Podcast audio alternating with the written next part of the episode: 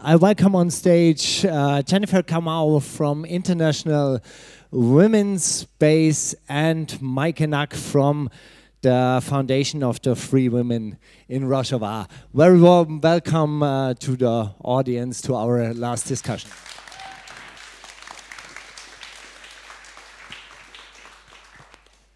Um, so, so the performance it started uh, with the first question, I think with with borders. I didn't get it all because um, uh, I can't listen too good to machines. Uh, I don't know what they mean. Uh, but uh, then I want I would like to uh, start with the question of borders, and um, you lived over one year in the north of Syria, a part that's called Rojava, Meike, and um, you, you are part of the Kurdish liberation movement. Does the Kurdish liberation movement accept borders? Does it work? Yeah. Uh, yeah, first of all, I also want to welcome you all. Uh, it is a pleasure to be with you here uh, today, and also uh, we, with some of you, we had the pleasure yesterday and today also to watch uh, other artists and uh, speakers. Um, I think um, we don't uh, take borders as something very statically, uh, and I think this is also uh, necessary. I know when I was preparing myself for today, um, it was for me something very important to also think about uh, what kind of borders uh, do we have? After I'm German, uh, we also have these wor uh, words like, uh, okay, we have to set a border, or somebody go, go went over the border, and these kind of things. So, of course, in each society, you have things that you are really influenced with on borders, and there are different kind of borders. There's, of course, borders of states, borders of territories, borders of um, classes, borders of nations, borders of uh, even uh, um, uh, borders that are made up of stereotypes and uh, uh, trying to uh, set borders to especially make oppression. Um, but on the other side, of course, we also have uh, internal borders, like uh, if we want to do something, how much uh, are we involved or uh, are we uh, ruled by our own borders? Uh, so um, I think Rojava really is a um, is a space which shows that uh, if you want liberation, you can uh, liberate a lot uh, yourself, but also liberate everybody else by um, overcoming borders, which is, for example, learning to um, learning of society or learning of systems uh, to overtake a certain role and how you can uh, overcome uh, these borders and these roles. And uh, this is something that we uh, continuously uh, do in Rojava, which is to overcome the roles that um, focus mainly on concepts of oppression and concepts of trying to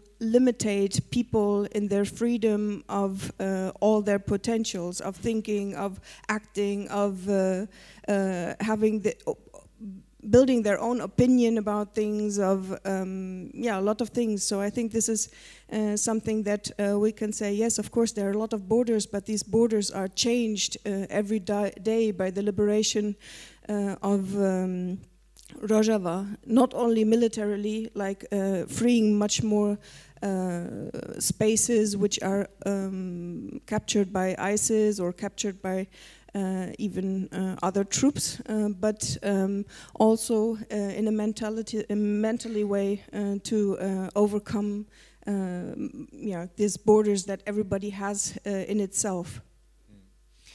I think we will have the opportunity to talk about Rojava a little bit later on. Um, Jennifer, you uh, left uh, your, your home country, Kenya. Did you ever uh, think about borders before you migrated? Good, uh, good day, everybody, and welcome to this, this discussion. Yes, I left my country four years ago, and um, I didn't really know the seriousness of borders until I came to Germany. And for us, I come from Kenya, and this concept of borders was something that was brought in our system by the colonialists. We didn't have borders. So somehow we still have a problem with the borders that were forced on us by the colonialists. And until you come to Europe, that's when you realize how much they are obsessed with the issue of borders. But, but with my experience after having arrived here, getting involved in a political group, I just realized these borders are in our minds. Because speaking to different women and the experiences women are experiencing from these uh, demographically made borders are, are universal problems. So I think the issue of borders is in our head, really. And as much as we want to create those borders, people will still find a way of getting, breaking these borders. Yeah, I think so, yeah. Thank you. Um, uh, when you were talking about uh, colonialistic borders, I, I, was thinking about uh, the border between Syria and Turkey. It was made um, out of the Baghdad Bahnlinie. Uh, they, they, took the railway as, as the border because it was a nice uh, nice line through the landscape. So uh, perhaps you can talk uh, a, a, little bit about Rojava for people who doesn't know uh, where it is and uh, what's uh, what's all about. Well, Rojava, as you already said, it's uh, is in North Syria. it's a space um, after the Arabic Revolution, uh, the up, uh, Arabic upspring, uh, which we had, uh, which also came to uh, Syria, uh, the people in this region decided to start a third way and to build up a society which involves everybody in a, the highest possibility of freedom and equality. Uh, so uh, what we are doing in Rojava is to build up a, um, a system. Uh, yesterday we also had this uh, about. Um, uh, I think this was something very important. It says it said uh, um, about there can be a democratic system, but this is not this is not automatically also a, a democratic society. Uh, so what we are trying to do in Rojava is really to build up a democratic uh, society uh, in the involving of all people uh, that live there and also uh, all people that coming from international countries. so what we're trying to do is to build up communes, councils, to um, have a self-determinated society, to see how what is the needs of the people, what is, uh, what is the need of protection, what is the need of uh, economic, what is the need of education, all these different uh, factors. And uh, this we do over communes and also over uh, building up uh, councils. And this works um, with all ethnics that live there and also with uh, all religions uh, and people that live there. This was the third way that we established in North Syria. What kind of and third it was, way? Uh, it, it, it is an idea of uh, Abdullah Öcalan, which is the democratic uh, confederal system. Um, and this um, third way was to not uh, make an uprising only against the system that is oppressing you, but also to uh, build up an alternative concept of living together. So the third way is uh, like, for example, having an upspring in Egypt or having an upspring also against the uh, Assad regime would not only be a solution uh, for the oppression that is experienced uh, in uh, the society, but much more to overtake the, the, the, own determination of yourself as a community living together with all diversity. So a third way in in um, in, in thinking of after Mubarak, there is Morsi. After Morsi, there is another uh, uh, general uh, like as-Sisi Mhm, Yes, it's um, the question of uh, so when can a revol- revolution be successful?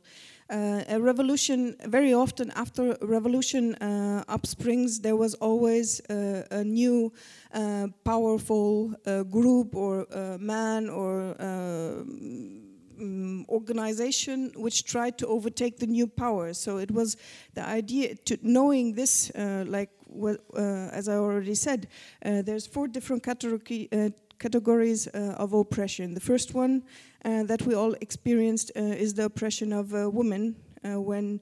Yeah, when the the soc- society from Neolithic time changed into um, uh, so-called civilization. This was the first uh, oppressive uh, oppressive uh, step. Uh, then you had the oppression of religion. Then you had the oppression of nation uh, nations. Later on, you had the oppression of states, and so you have these. Then you, in, especially in industrialization, well, also before, but you had the oppression of class.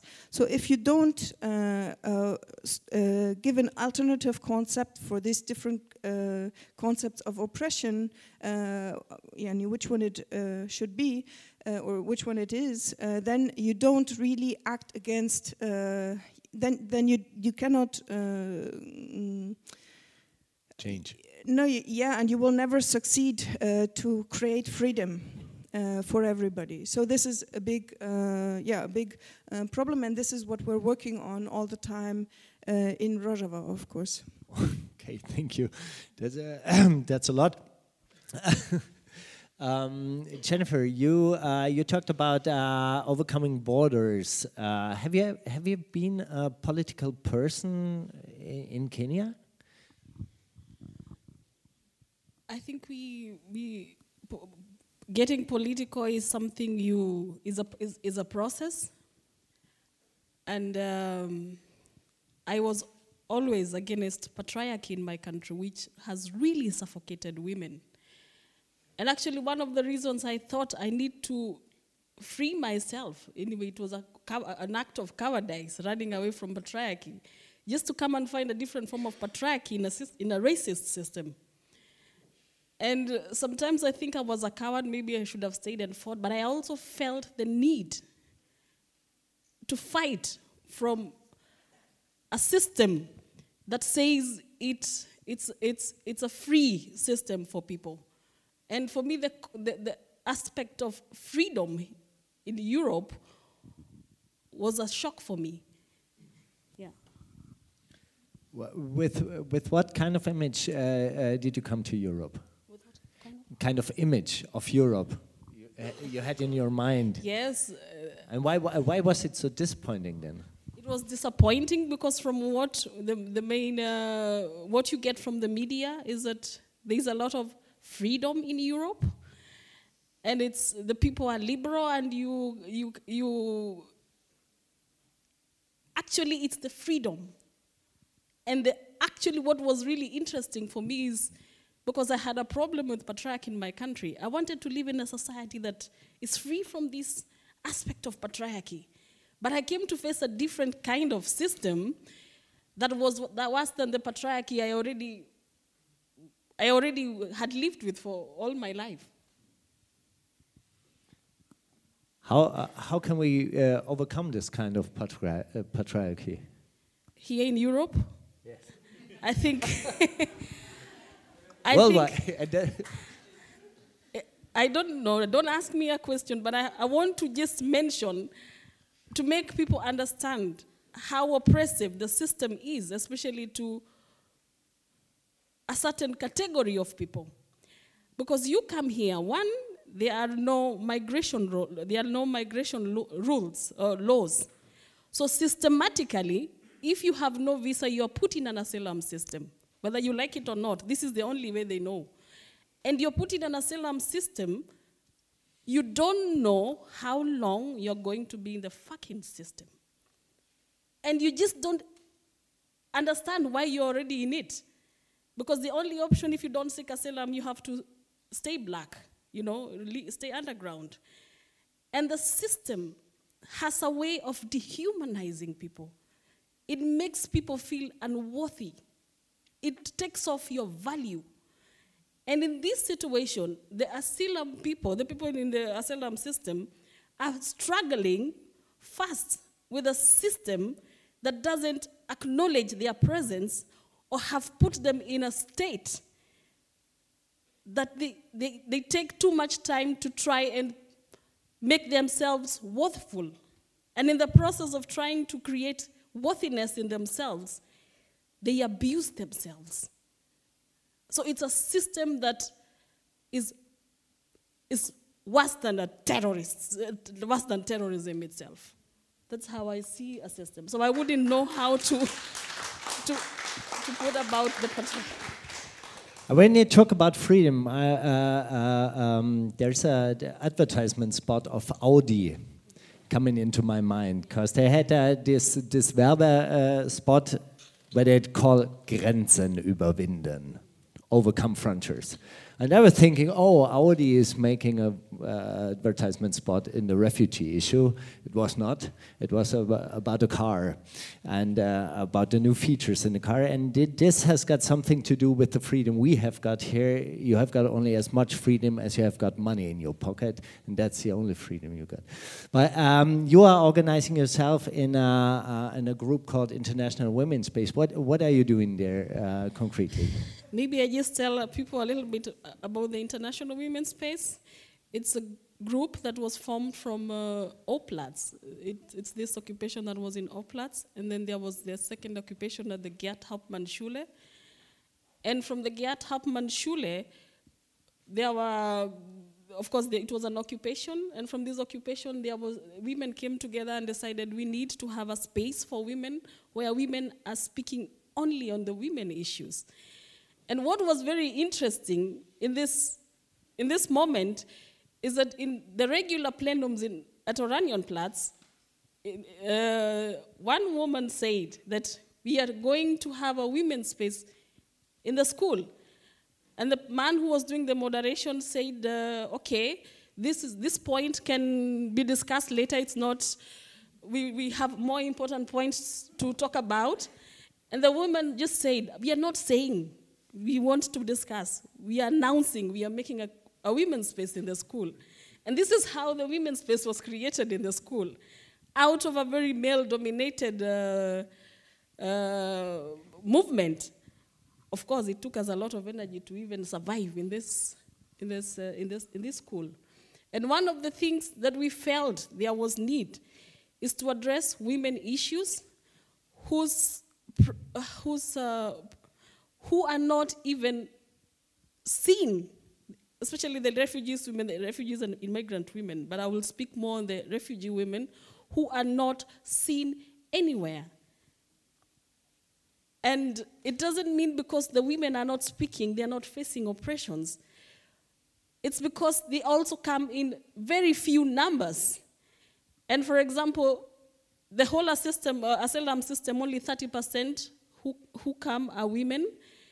And in this category, it's also broken down because the women come with the family, so the man is the head of the family, so he takes over the position of uh, the head of the family. Or the woman travels with a child, and so the priority is definitely the child. And the women who travel alone are even less. So we thought it was important to amplify the voices of the women who are not already invisible. This is our number one priority. Meike, you uh, worked also with uh, a lot of refugees um, in Rojava. Uh, how, how did the self-organization of uh, refugees there um, uh, statt, stattgefunden, uh, took place? and especially how, how, how did you manage to organize women or uh, encourage women to organize themselves? Well, first of all, I would maybe like to say uh, it was them working with us.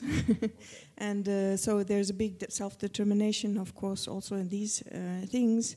And it's not me as much as a person, but us as a women's movement, which is mainly uh, created by the Kurdish women uh, and uh, um, which is a very wide uh, women's movement uh, built up in North Syria, same as uh, Jennifer said for the uh, open space here in Berlin. This is uh, taking place in everywhere in Rojava. So each place where you have a commune, you first have a women's commune.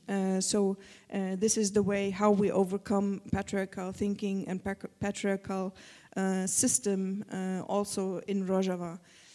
And uh, for this reason, uh, there was, of course, uh, ask, asking, okay, as a, I'm, I'm personally working for the Women's Foundation in Rojava, the Free Women's Foundation, uh, which was created by uh, Kurdish women and Arabic women together. Uh, so we asked them, okay, what would you need to better your life situation? Uh, and uh, of course, they, they had mainly the problem uh, that there was a lot of delegations coming to the camps. Uh, uh, there's a big Yazidin camp uh, in Rojava, but also Arabic refugee camps coming from Mosul and internal Syria refugees. Uh, so they, uh, we asked them, what would you need? And they especially said uh, that uh, they said, well, there were so many delegations coming to us. They made us so much promise, promises, but there has not anything been uh, changed. so the water situation is the, the same. There's no alimentation. There's no possibilities for our children to learn something. so these were the situations that continued. Um, maybe we call ourselves a foundation, but uh, our biggest uh, uh, fund is maybe uh, the uh, the struggle of women or the, the, the power of women to get organized themselves in in the society. So it's not uh, that we have thousands of euros or dollars to build up um, projects. It was much more. Uh, what we understood from our own work to organize ourselves uh, to uh, establish um, things. And this is also the same thing that we that we wanted to share and which we organized. So what we did is to sit down with the woman and said, okay, so how can we change this? So it was much more a space of having the possibility to think about how can the needs that that the women have in the camps, how can they um, how can they uh, be created uh, with their own forces and us supporting uh, us in this uh, self-empowerment uh, dynamics. So it is much more about this and um, this is something um, I don't know how much you know about the situation in North Syria in general, but uh, there's no uh, no humanitarian aid, there's no support, there's no uh, the, the, borders are completely uh, closed, uh, so there's a big um, big Mm, there's a very difficult life situation, uh, and uh, so the people are really suffering from a lot of things. There's uh, illnesses that are spreading, like uh, for for skin, or uh, also because of the war, like uh, heart attack and um, yeah, other kinds of. illnesses that spread when, when there's a very big stress situation because of traumatization. Uh, but still, uh, the people, uh, I think um, the, the really big uh, energy and force and uh, the very, very big power of Rojava is especially to understand nobody will help you because it's a revolutionary project, so nobody has the interest to uh, change capitalist system or patriarchal system or whatever kind of oppressive uh, system. Uh, so nobody will help you. You have to do it yourself and to learn in a very short term uh, how you can change uh, your life conditions um, by your own, uh, especially facing these different kind of uh, oppressions and understanding them, and then to create the alternative system. so what we do, for example, maybe it's classical things, but with the women getting involved. Um, uh, uh, doing the work is, for example, that they understand, they get back their own um, mm, their own power over society. They understand how important it is that women everywhere uh, rule the society and limit, uh, especially, like Jennifer also said, uh, especially uh, patriarchal thinking. Uh, so, uh, which is the basic of all oppressive and um, exploitation of society.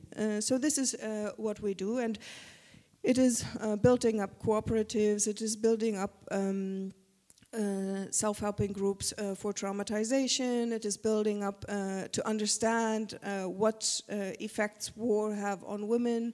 it is maybe trying to organize conditions like building up kindergartens for the children, working places for the women. Um, but the background philosophy is uh, what I said before, and I think this is uh, the main uh, thing. Uh, for example, in Kobani, we're just now building up an uh, orphans shelter. Uh, and it has a very big, uh, we have uh, uh, nearly 900 half orphans and 62 full orphans which have lost their mother and father in the war, in the, in the big war against Kobani by ISIS.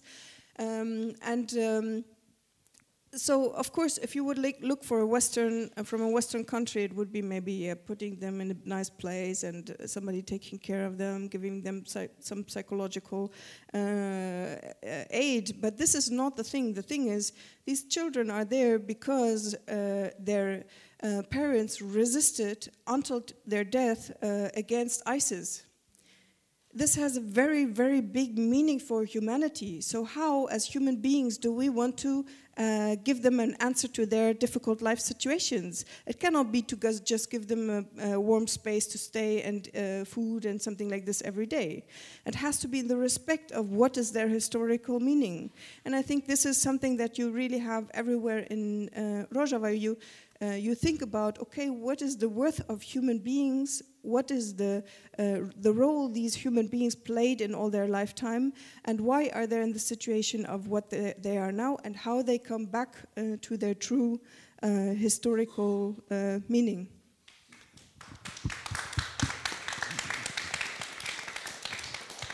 When I was talking to people here about Rojava, uh, they often uh, told me, or uh, uh they, they, often said to me, um, yeah, the, the YPG and the YPG, the, the fighters of, of Rojava, they uh, defend Western values. Do they defend Western values? Also westliche Werte? Yeah, I understood that, but who says that?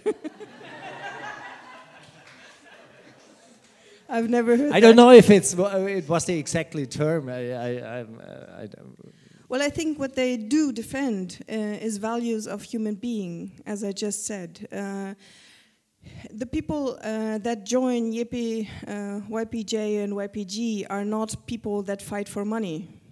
So they're no militaries.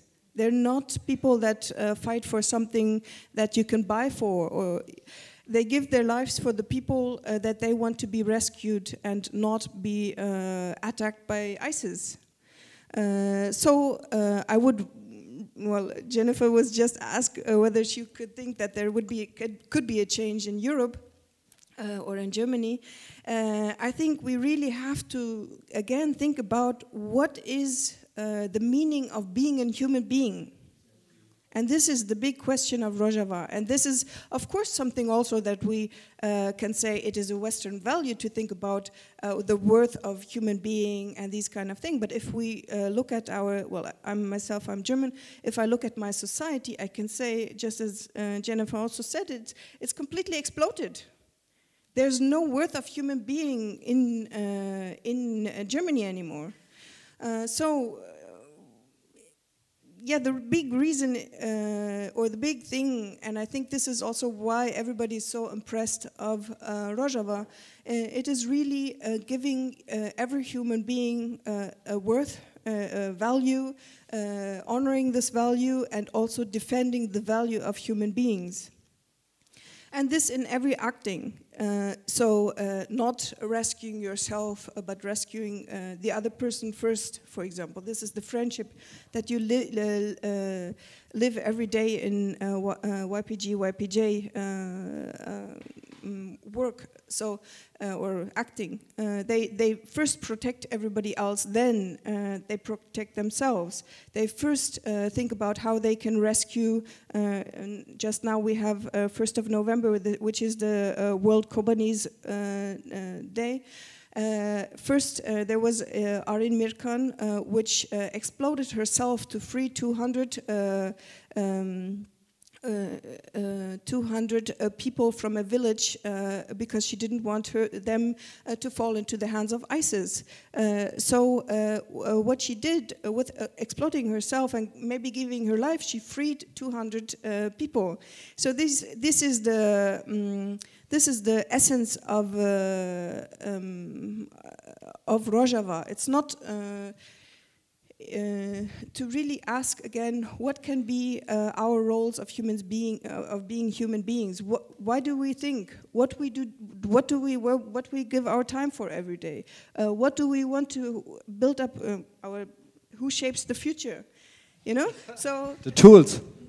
Yeah this is this is the big yeah no but this is the big question. It is the question of how do we want to live in future is it really that necessary to have uh, uh, clothes or uh, having mobiles or having whatever? This is total contradiction to the film we said uh, we saw, to the performance, isn't it? No, I think I think um, human beings are very romantic persons, and they really uh, like to be also part of something bigger. Uh, this is also something that we have experiences. We had a lot of philosophers. We also had a lot of um,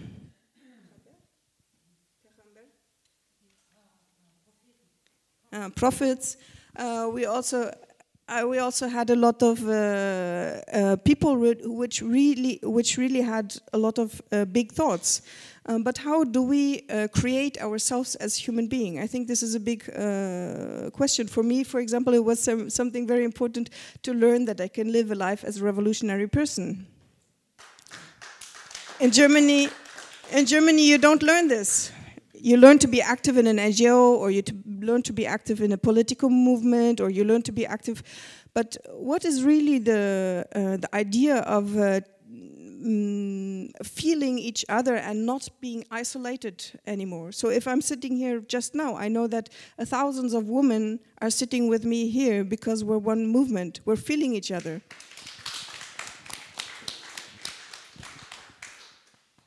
Um, organizing people is uh, uh, very difficult. Is there a special challenge to organize women? what a question. I don't know if I will answer that, but I've, of course, even by biblically, Moses was unable to organize people to cross over to the promised land. There is nothing easy as working with, uh, with a lot of people. And it also gives a lot of pleasure to work with the people. So it's a give take thing and it's not easy. In general. yes, in general. not even thinking about talking about organizing women. okay.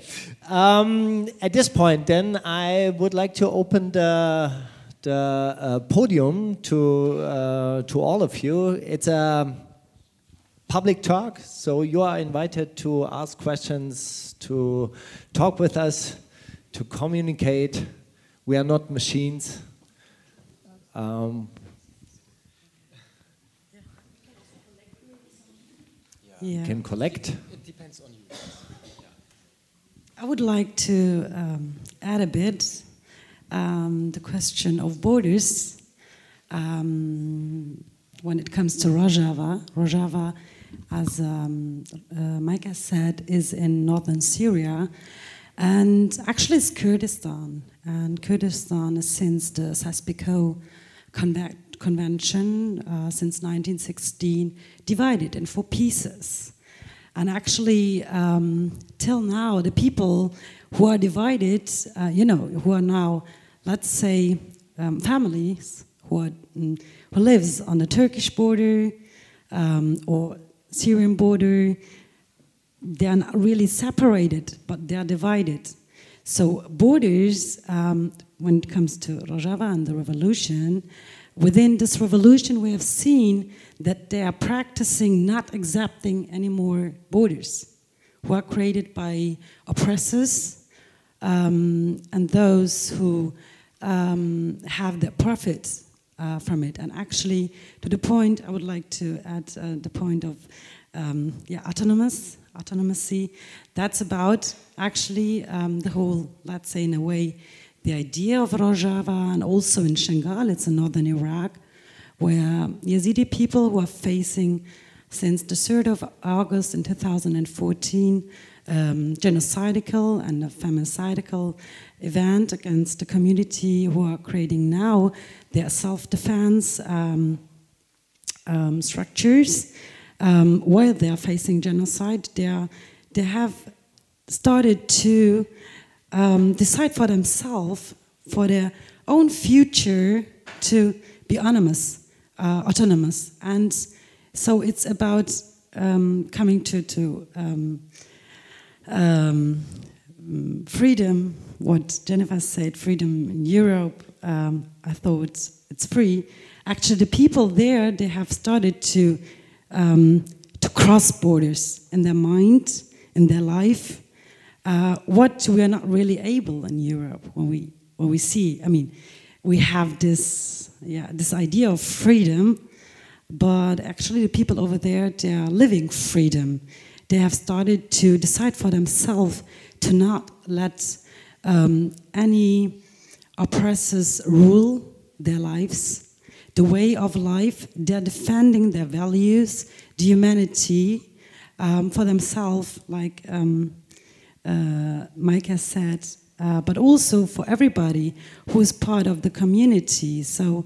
Um, Yes, actually, freedom means, I mean, when we look at that region, we could learn from them what um, about freedom, about crossing borders, because they're passing borders. For example, when the Yazidi people in northern Iraq have faced the genocidal attack by the ISIS, the so called ISIS, the people from Rojava, from northern Syria, the uh, self defense groups, troops, the women's self defense troops, YPG, and the People's Defense Troops, um, YPJ, they crossed the borders to defend the people and rescue tens of thousands people uh, who have been stuck in the mountain, mountains. And while the um, Americans, uh, or let's say the anti ISIS coalitions, had these heavy, heavy weapons, and actually, these people from Rojava, these defense troops, they had only their Kalashnikovs. Some had nothings. They just went there to, you know, was they had just, just their bodies. And um, so I think we could learn also here in Europe from them how we can free us, the society, from borders who start, to my mind, in the minds and also everywhere else. So like Jennifer said, we, we face here everywhere borders, but what we learn in a very young age is we are free, and it's not true. Thank you.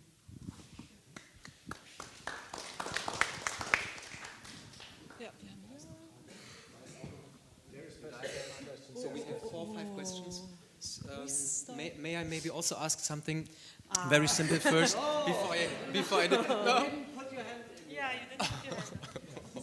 okay, okay. No trouble, no trouble. I, I, okay, hi. Um, we have been talking about borders as an evil thing uh, most of this conference, and um, hi, I'm sorry. uh, we have been talking about borders as a, as a bad thing most of the conference. I think that Spivak yesterday mentioned um, kind of a, a, a silver lining of that um, uh, problem or issue. And uh, Brian mentioned the membrane or um, suggested the membrane as a as a, a, term that we could use. But as a woman, I want to have my borders. I don't want to be violated in any way. As um, uh, ex-refugee, I want to have my space, and I want to have my border over that around that space, uh, which is my comfort zone.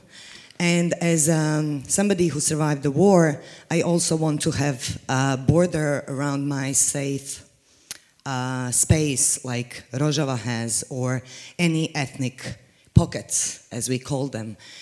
So sometimes, uh, especially in the war um, um, situations, the borders are something that keeps people safe. So I would just like to reflect on that uh, aspect of borders as something that can be emancipatory in the sense in the in the case of Rojava when then then when people are actually under um, uh, attack, and also something that can be addressed in your women's group because you form the women's group, which is a gender group which has a border for a specific reason.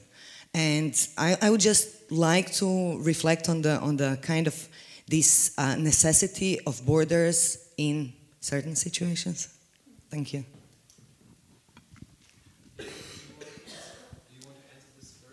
Yes, I just want to add something very small because uh, what I understood in Rojava, uh, anyway, these borders, um, they're not, yeah. For example, you have the control points uh, of, uh, of the Asayish or the security forces uh, of the cities.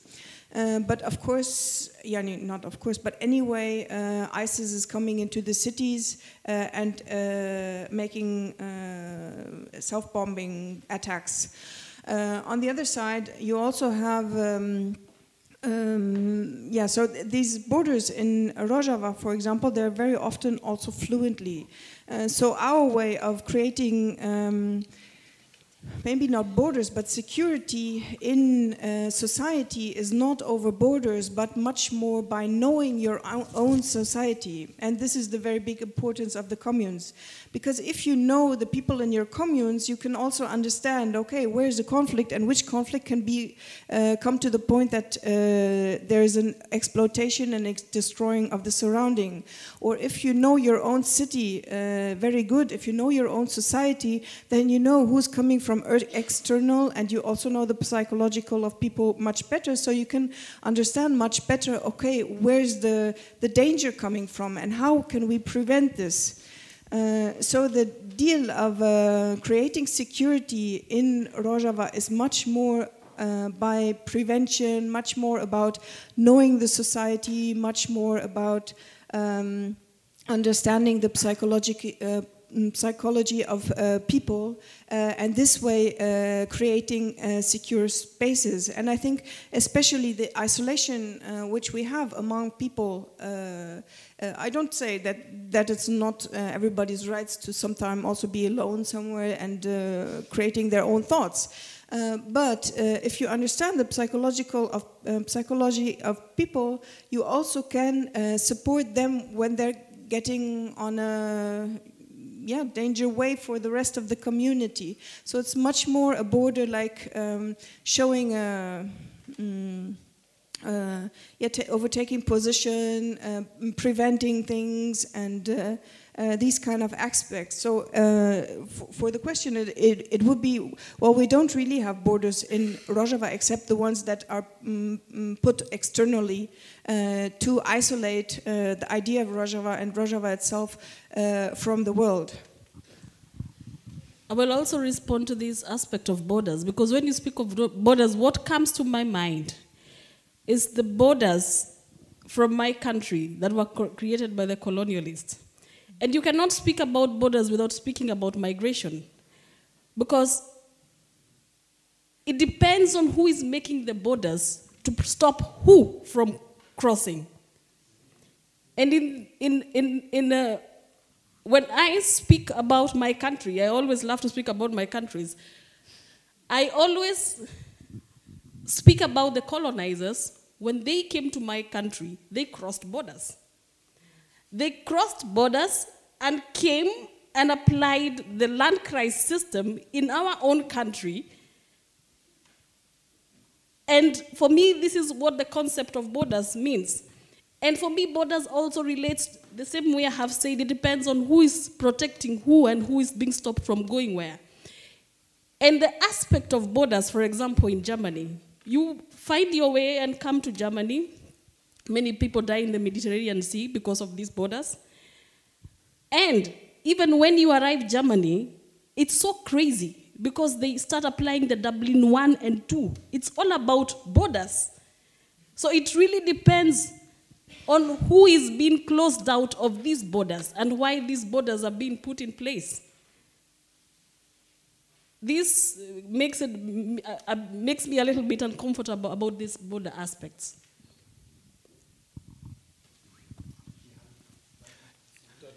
Um, first of all, thank you. I, I, think we definitely hear some very brave, uh, uh, brave projects and initiatives and people, and I think that's good and necessary. And thanks actually to Berliner Gazette because I think putting issues like Rojava on the map of these discussions is also a very brave and good thing. So uh, I was looking forward to that.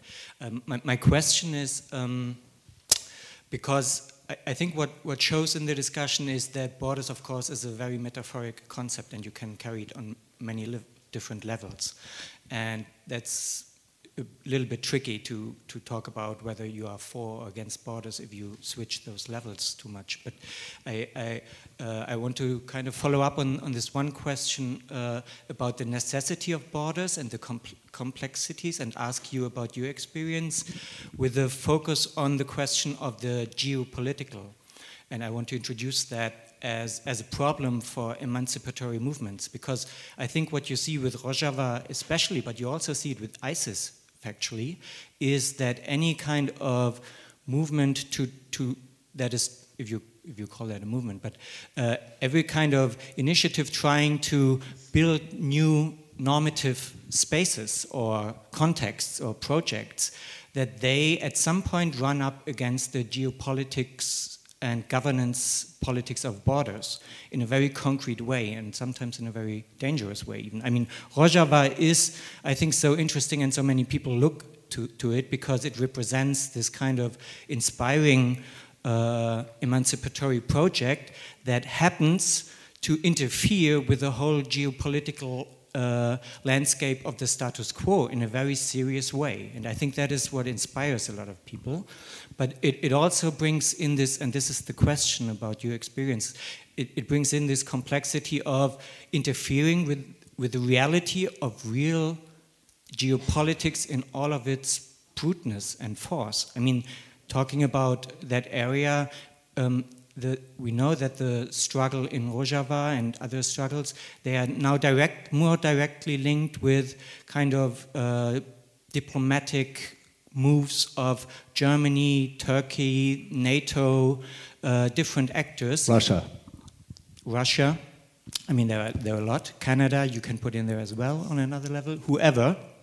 But uh, I, I, think um, it, it's interesting to reflect if we talk about, if we uh, proposed this idea of movement politics and micropolitics to, to talk about the, the real difficulties when we run up against these political things like EU foreign policy, uh, military politics, and all of this stuff. And I would like to hear about your personal experiences, how you, how you cope with that. Okay, in one word, we talk about imperialism. Um, I, I, would like to give it uh, first to Jennifer. Have you ever ha uh, had the feeling to, to put in a system that is more than your own personal, that you lose your power to higher might, Mächte, higher powers, like geopolitic powers? Didn't get the question. No, no. Okay, rephrase it. I don't think in German.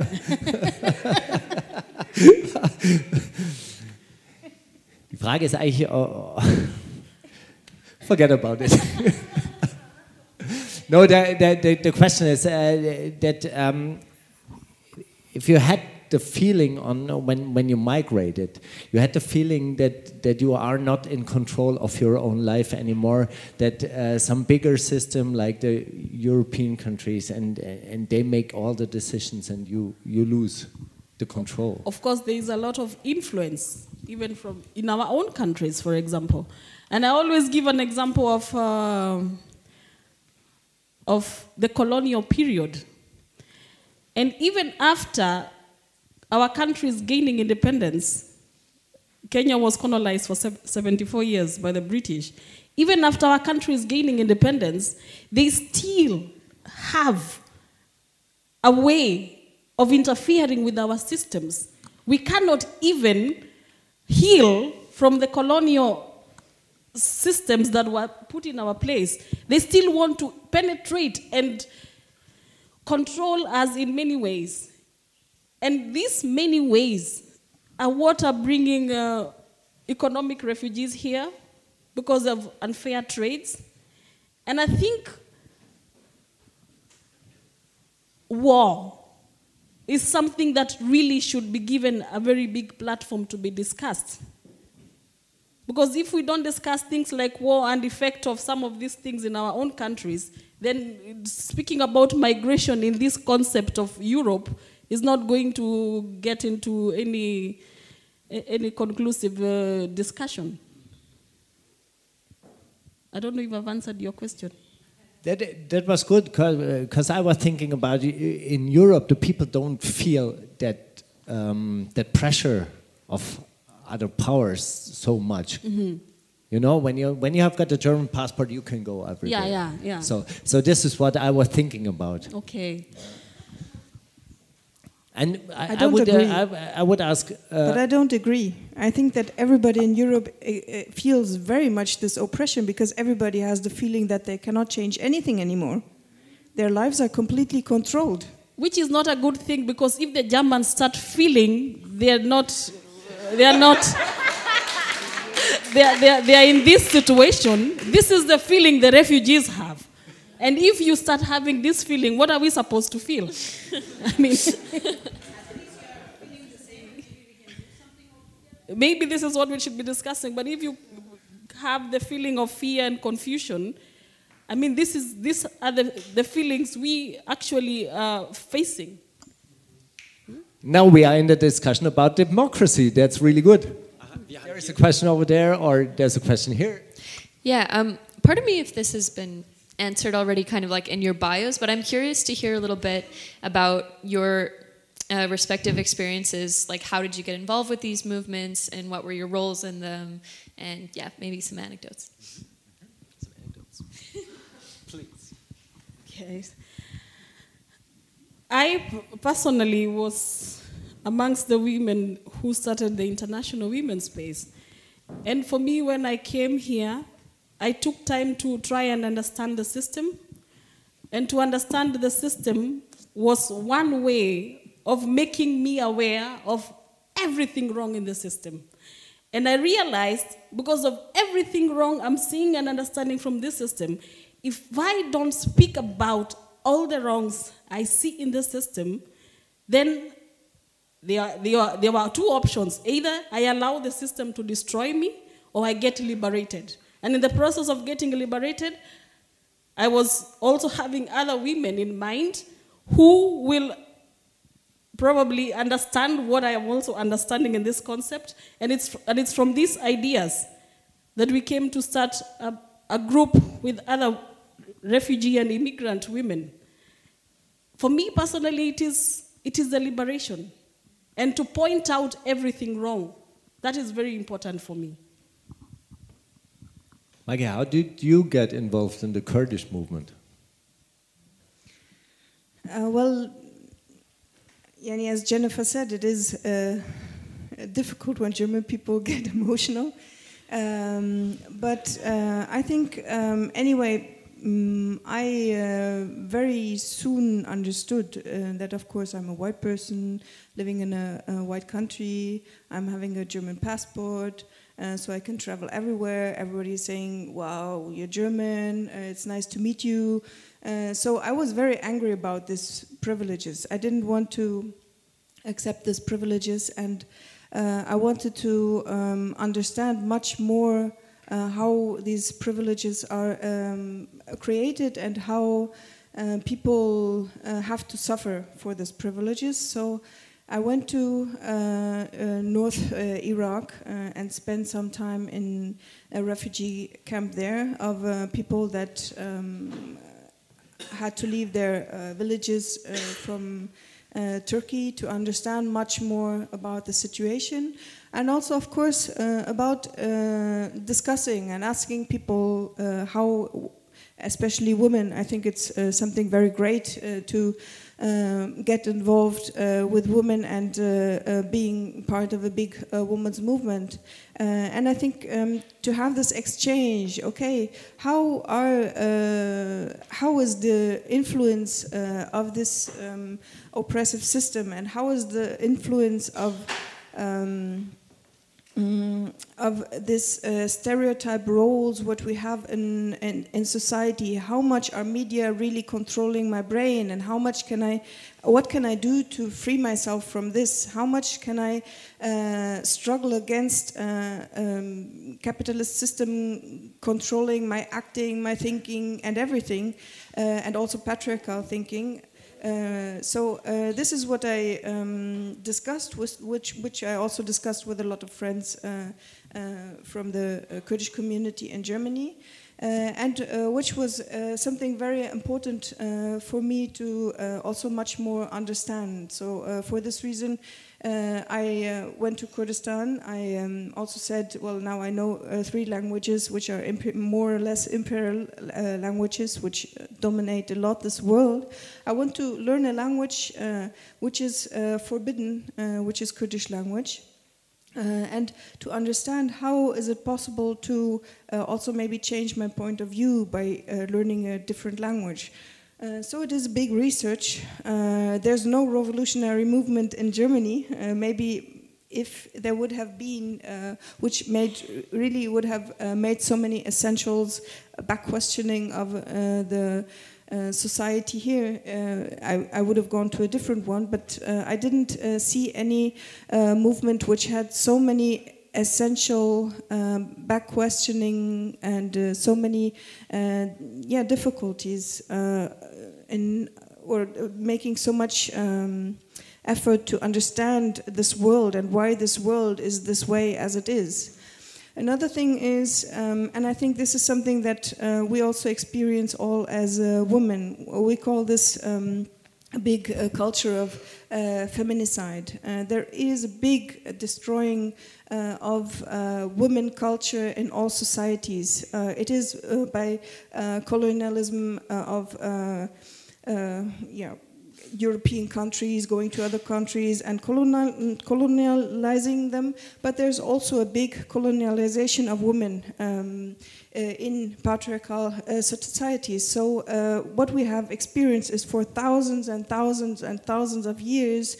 Uh, uh, to being raped, to being oppressed, to be uh, to be um, uh, to uh, really uh, create an, uh, a psychological of uh, psychology of women that they do not upstand against against oppressors, and this is something. Um, what I think is really important to really understand again how much this psychologically psychology of oppression influences all of us and uh, how much uh, yeah to understand this in a very deep way and i think we still need years uh, to understand uh, to really create a new society which is without without uh, this uh, oppressive th- thoughts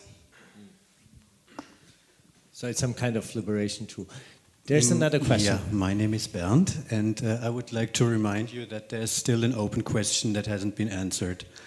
And uh, you look at me as if you forgot, or Yes, it's okay. Yeah. Okay, good. Because I'm interested in hearing the answer too.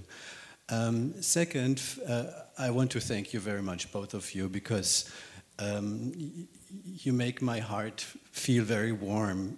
Because in, in this society, even though I grew up in this society, I feel very much misunderstood very often, and, and you say things that uh, really come close to what I feel.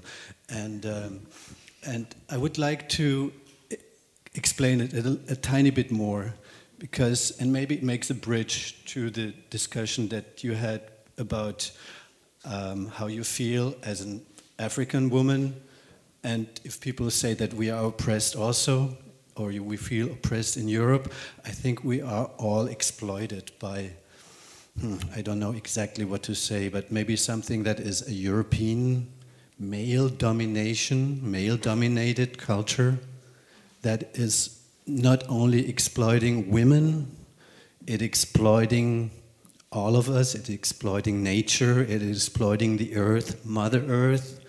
And I think what we really need is a revolution against this type of society.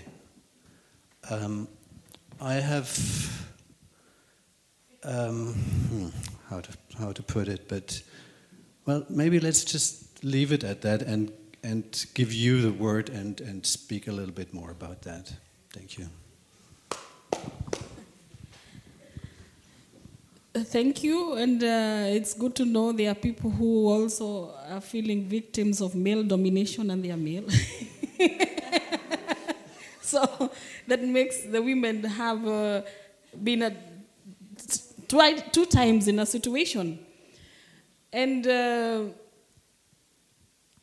I think if we understood, especially the fight the women are trying to fight, this feminism fight, because if men could understand and join in the feminism fight we are trying to fight, because some of the things we are fighting is sexual harassment, the um, domestic violence, and to be honest, these things are done by men. So this is actually supposed to be a men's subject. It is men who are supposed to be discussing why is a man beating another woman? Why is it now, because it's now progressing from men beating women to now men beating other men, abusing other men, you know? And if we start from this very low level, I think we will have something uh, we can do collectively to fight the male patriarchat. And uh, it has to start from somewhere.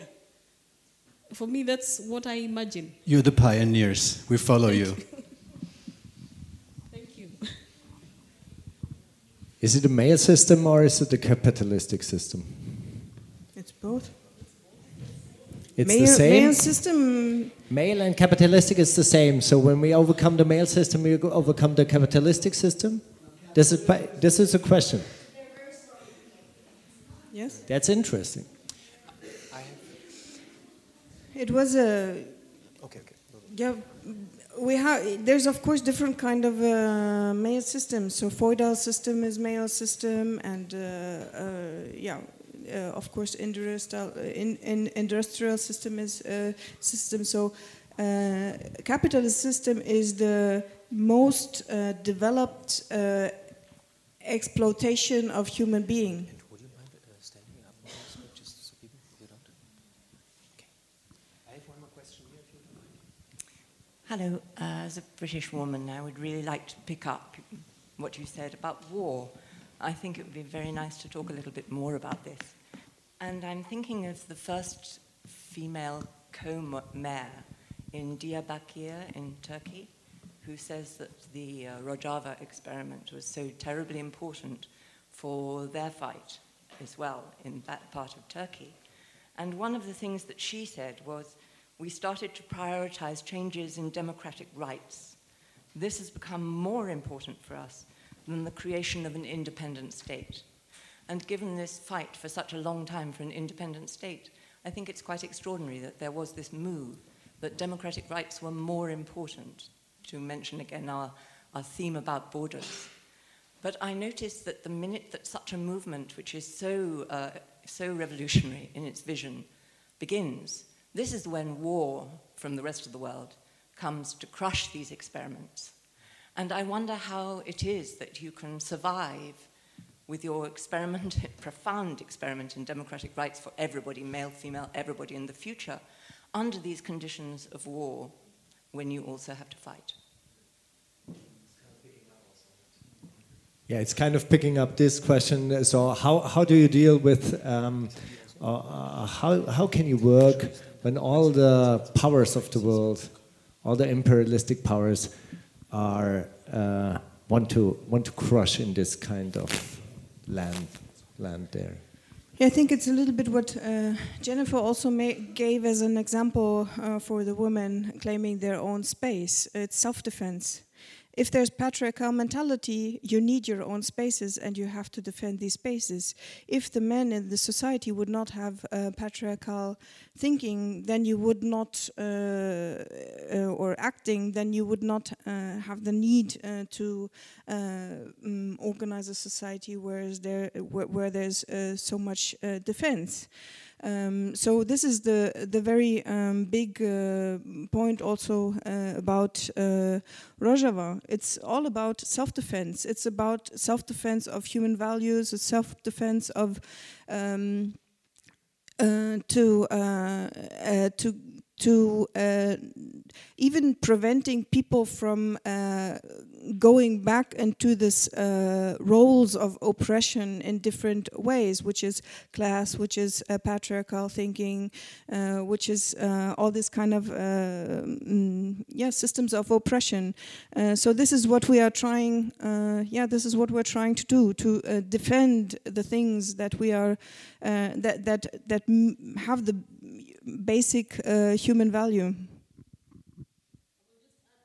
Something little about this war, the Rojava Women War, because it's it's what is more uh, visible. People are speaking about it, but it's important to understand that women have been fighting for a long time, but the roles they played in the fight were not spoken about. That's why, that's why it looks strange when some women take up guns and it becomes really strange.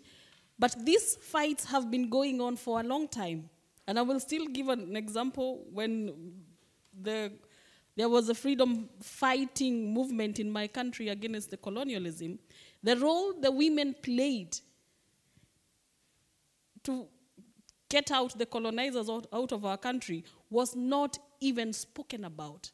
And if these roles the women played was not played by these women, there would not have been success. So the women have not just started fighting, we've been fighting, but because of the patriarchal system, we are not made to look like we've been fighting. So what the women in Rojava are doing is really emphasizing that if you don't, we can do what we can do what a man can do, a woman can do better. This is exactly what they're trying to say. yeah. yeah, because they're not fighting to kill. Yes. They're but fighting for defense, yes, and this is the big difference. Yeah. And it's also um, of, uh, I think, what is really something very uh, special. Everybody's showing in the media the pretty woman with the guns, but it's not about that.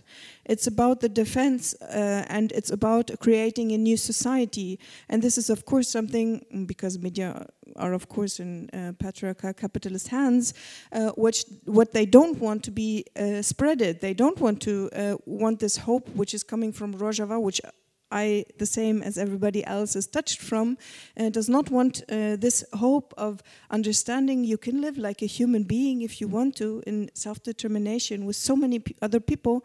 They don't want this hope to be spreaded.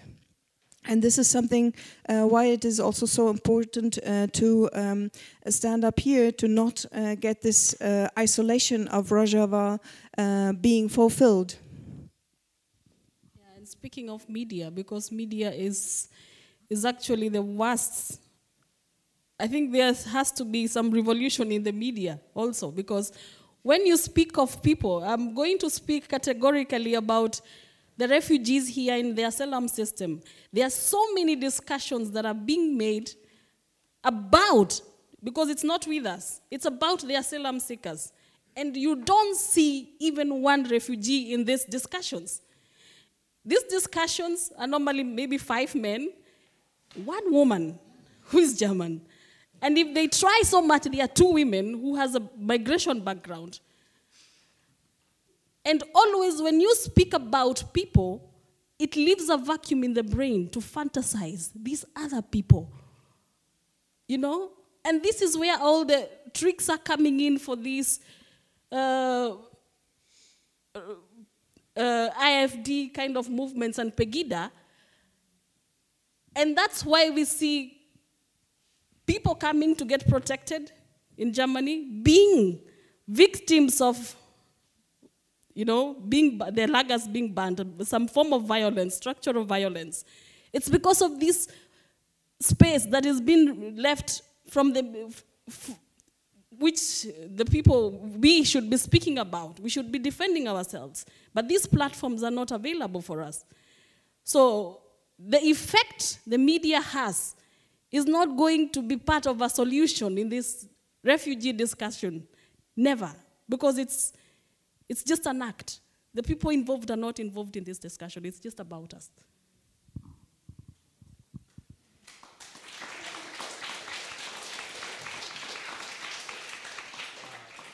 Hi, uh, thank you so much for these presentations. Uh, I, I was trying to think of a long preamble to my question, but so much of it has already been said, which is a critique of the paternalism that inhabits uh, the discourse around solidarity. Uh, even from very well meaning people, even from many of us in the conference, there's this sense that uh, I'm a Canadian, so I'll speak of the Canadian example. When most Canadians hear about Rojava or they hear about refugees, there's a sense that coming from a free society, a democratic society, a good society, that some sort of we needs to help some sort of them. And that uh, paternalistic attitude is extremely damaging from all the ways that we've heard.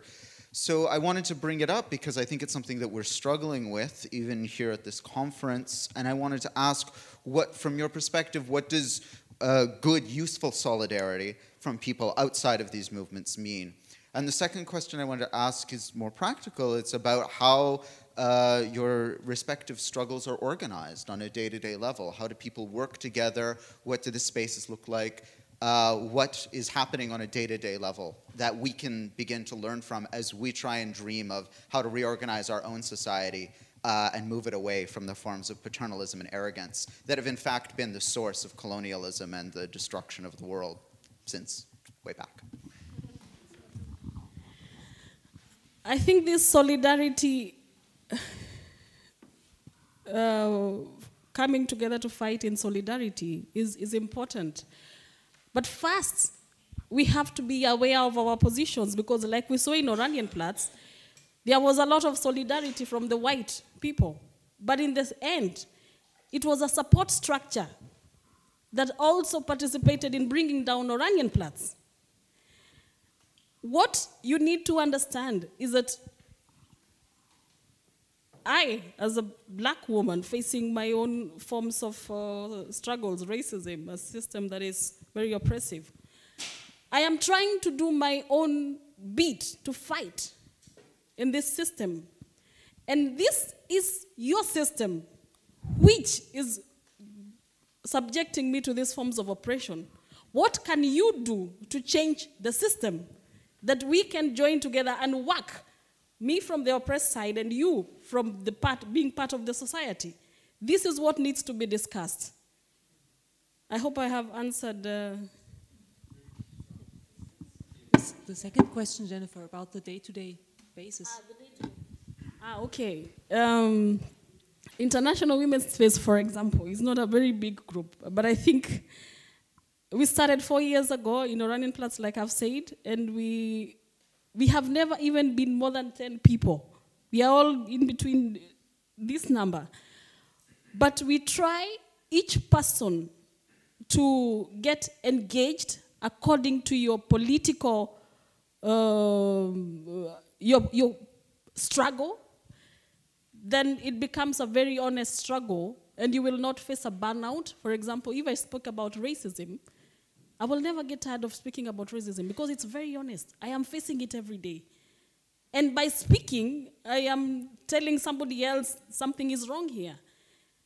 And this is how we are working in, the, in our group in different ways that makes it not um, exhaustive, but no, not I will not say legitimize, but it's I will let, me just use the, the, the, the word an honest fight that is almost natural to fight. Then it makes it much easier to be part of this fight. Yeah. Okay, what can uh, the European left? No. the uh, European revolutionaries, what can they learn from Kurdish movement? Well, I think, well, after we had this um, uh, picture of uh, yesterday in the discussion of uh, having uh, maybe a democratic structure but not having, uh, uh, which does not really cause a democratic society, I think that there is a big need of using these democratic spaces, even if they're maybe not open for all, but every possibility that we can use, we should use to change things. So I think there's a very big re uh, responsibility, of course. Uh, the weapons uh, for the war are coming from Europe, which are the weapons for the wars everywhere all, the, all over the world. Uh, there's there's no I, uh, no uh, there's no movement telling, for example, in Germany the the, the government to stop this war. Uh, uh, either in uh, Turkey uh, or in, of course, I don't want to go into the analysis of uh, yani the the connection of uh, NATO and these kind of things, but we know all these things. people in Germany they know everything. They understand how oppression structure works. They they understand everything, but they don't get organized. So I think the only way to get organized to to change something of the very big difficulties uh, of this world, uh, of this very beautiful world, and this world which could be a very uh, wonderful place for everybody in this world. Um, is the, the only way is to organize yourself as society people you you go into uh, on the streets uh, of Germany people don't talk to each other if you're in Middle East, everybody talks to each other, even if they're maybe enemies, but they talk to each other, understand their different way of thinking. Um, but especially um, the, this, what happened in women's space, or what also happens in, in, in, in small, uh, uh in, in, in good uh, projects, in uh, mm, yeah examples. Uh, this is something that that really shows if if a society, if a group gets organized, they can really uh, set standards and set, uh, uh, put different perspectives and can focus on something. And I think the, um, as much as we struggle, we can also be liberated. Uh, we can uh, we, we, in the struggle we're liberating ourselves. So uh, we're getting to uh, to free people. Uh, and if i don't do this back questioning of myself all the time how much did i today act maybe as a as a as a person knowing all these things of oppressions all these elements of oppressions how much did i um, uh, succeed uh, in uh, really trying to um, open something new, or how much did I repro re reproduce standard acting or these kind of things? If I don't ask these things, I, I, will never succeed. But on the other side, it's also so many people, well, especially in Berlin, so many people they're thinking so much about, am I a political correct person or not? Uh, so they're not uh, doing anything anymore. Uh, because they're scared of acting. Uh, but the scaredness is uh, implemented uh, by um, the medias, and we also uh, open the scaredness, uh, scaring, being scared among each others. Maybe I can make a mistake, but if I make a mistake, there's a friend of me who can tell me, "Well, I think that your point of view or your acting was wrong." So society works like this, and we should. Um, really again uh, get to an organized uh, society uh, and uh, uh, in this way also acting struggle for our um, ideas because everybody wants a, a, peaceful world. Everybody wants that nobody is starving from hunger. Uh, everybody wants that nobody is addicted to drugs or other things. So of course we want a different kind of world but this we have to get organized for. So it's it's a yes so it's about organizing commitment and self-reflection. Yes? Okay. How many questions we have got right now? Okay.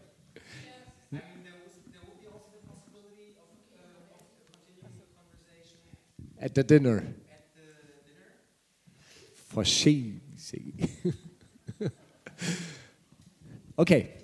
The, uh, okay, then okay, this questionnaire. Um, yeah, can everybody hear me? Thanks.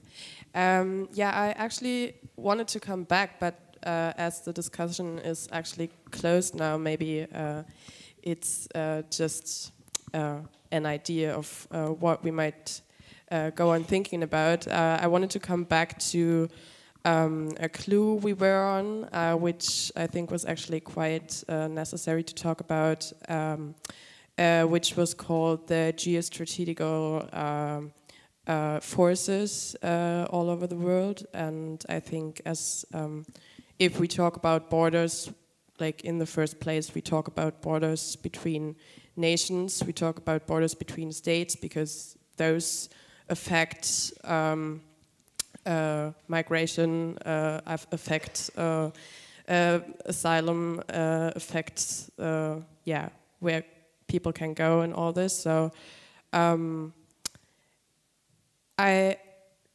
try to refer to something you, Jennifer, said, uh, which was um, borders are just in people's minds, which is obviously true, but I wanted to add that um, borders are also something like heavily material, like they're saved or protected by a military, they're protected by weapons. Um, they are obviously uh, something um, brought in the world by uh, by state power, by state superpowers. So um, I think um, with this background, it's it's um, it's actually a quite good uh, point you made when you said coming from Kenya and realizing that uh, German or Western people refer on borders as something very well they want to protect and they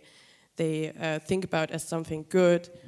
Um, because I mean right you you you have to acknowledge that um, uh, like uh, uh, colonial borders are like the, the system which is established inside those borders is maybe another uh, than the um, than for example uh, the German uh, system. But and and like people have to suffer or struggle with other things. But like what they've got in common is that somebody or I want to call it a state um, uh, like made those borders and and protects those borders and decides who can go, uh, who can cross those borders, and um, so I think this is something very different than uh, what you were talking uh, what you were talking about before as uh, self-made borders of of like uh, self protection and I don't know borders borders of you as I don't know a woman or whatever. Uh, so um, yeah, like what I what I want to say is that borders are always some kind of force, um, uh, like, but but on on the other hand, they seem to necessarily belong to a state building or or to a state. Um, like if you think of any state that comes to your mind, they always have got borders and protect them. So um, I'm wondering whether if we criticize borders, uh, does it have to be a conclusion to also criticize states as a form of organizing societies? And um, uh, is the autonomous region in Rojava or like uh, the Kurdish uh, liberation movement, is that is it a possibility to uh, or one yeah is it one possibility to to to move towards another form of organizing societies? Yeah, that's my question. Um, yeah, well, uh, of course, um, it's not about a state. A state can only be so much oppressive with its borders as the society allows the state. So, not acting, uh, not uh, getting involved, not uh, getting organized as a society, as much uh, you give the possibilities of some people uh, oppressing uh, a lot of other people.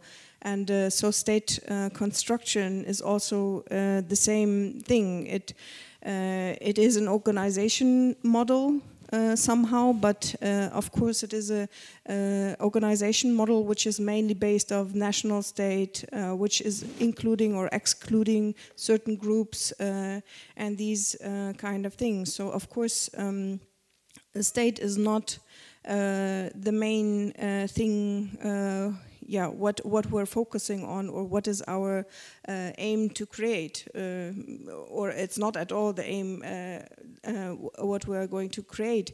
Uh, so it, it is much more about um, uh, getting the yeah. It's now we have this model what what I um, described on uh, Rojava. We have this in North Kurdistan, which is uh, Turkish. Uh, we have this also in South Kurdistan.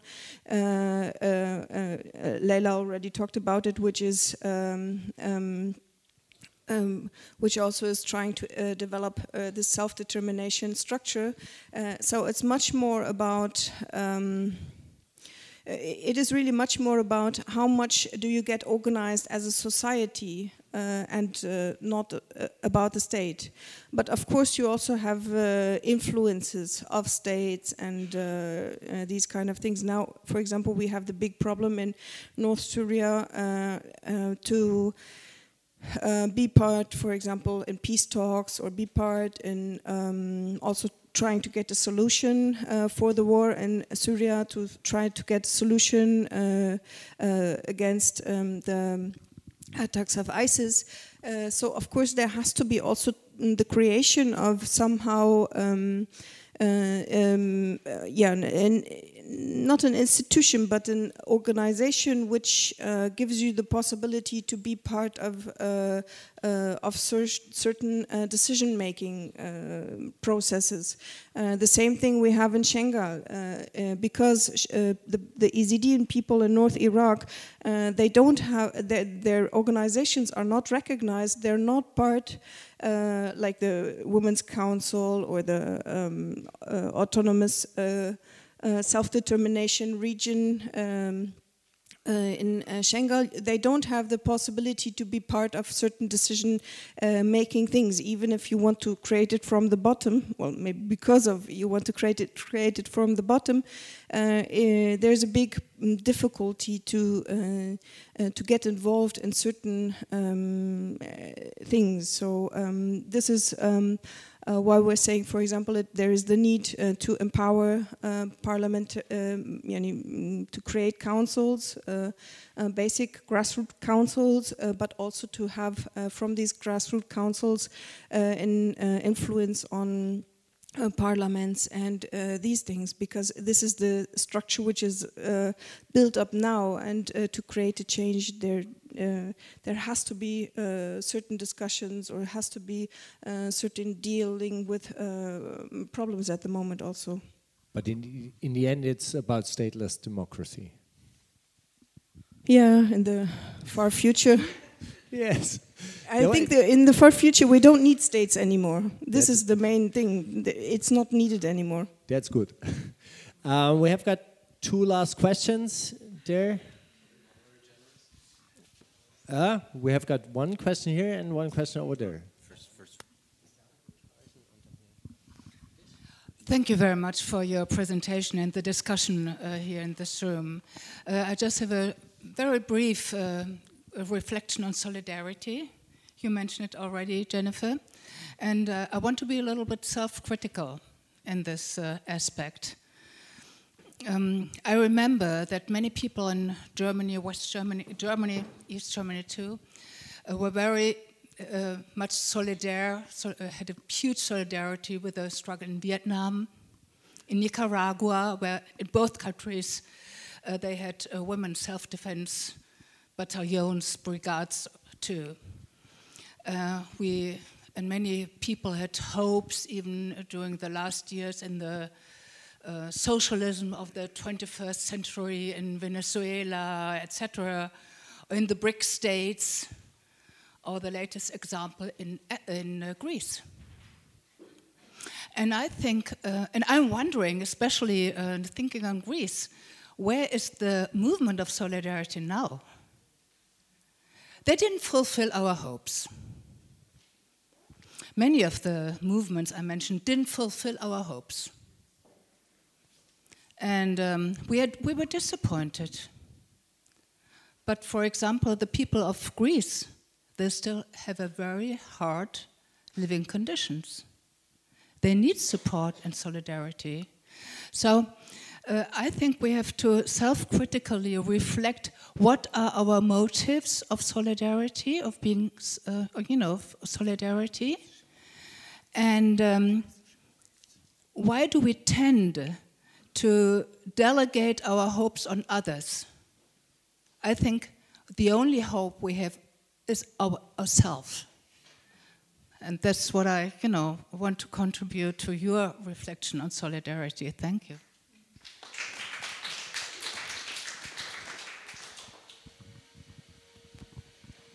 You want to add something? Or this question? No. I'm a little bit hesitant now because it's so late. Um, um, but I must admit that I felt pretty uneasy during the whole uh, session because I feel the language we are using is not very precise and very general. And that's a pattern I think we all suffer from when it comes from the other side.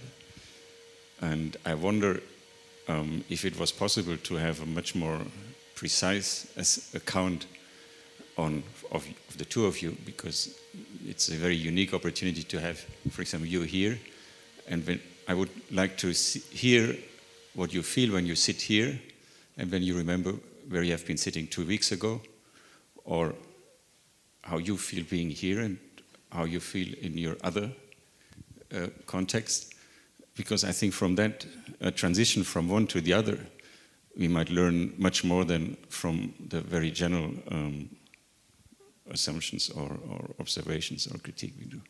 So I would really like to hear some very, very small because it really touches me when, when I hear how you struggle with your language and sometimes mix it with Arabic or Kurdish.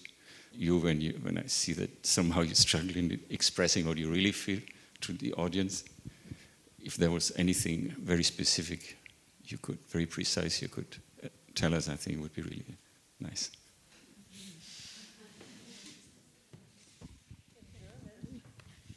No, I, I don't.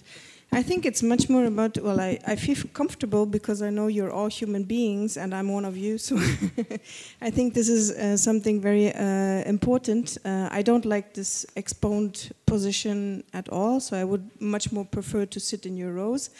Uh, but uh, I think it's. Um, it doesn't matter which language we talk. Uh, if I have the feeling that I get your thoughts and I can answer to these thoughts or questions or uh, searches, um, uh, then I feel good. Of course, there's always maybe a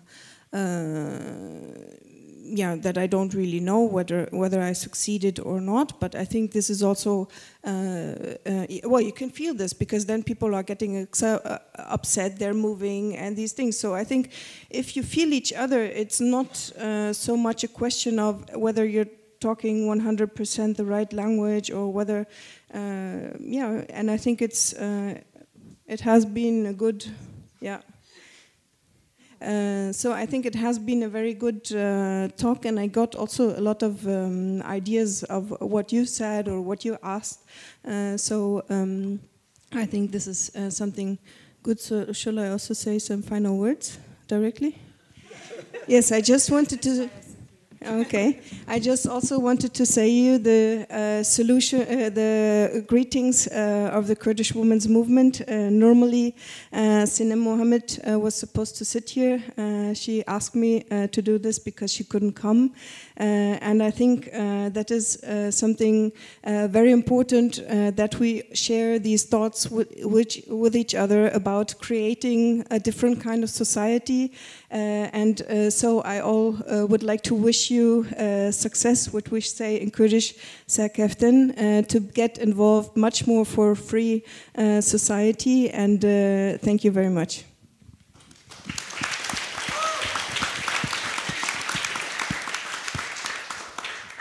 I will just respond to what your question was. And for me, it is very important because we are having a dialogue. And if we have a dialogue, if we speak to each other, we will always find something, we will work towards a solution. But when, for me, when people speak about the refugees, then I don't see where the discussion ends. So for me, this is a very big difference. And Sometimes I, will, I would talk more, depending on the discussion. I also get really consumed in this talking mode. Today I was a little bit controlled, and which is okay.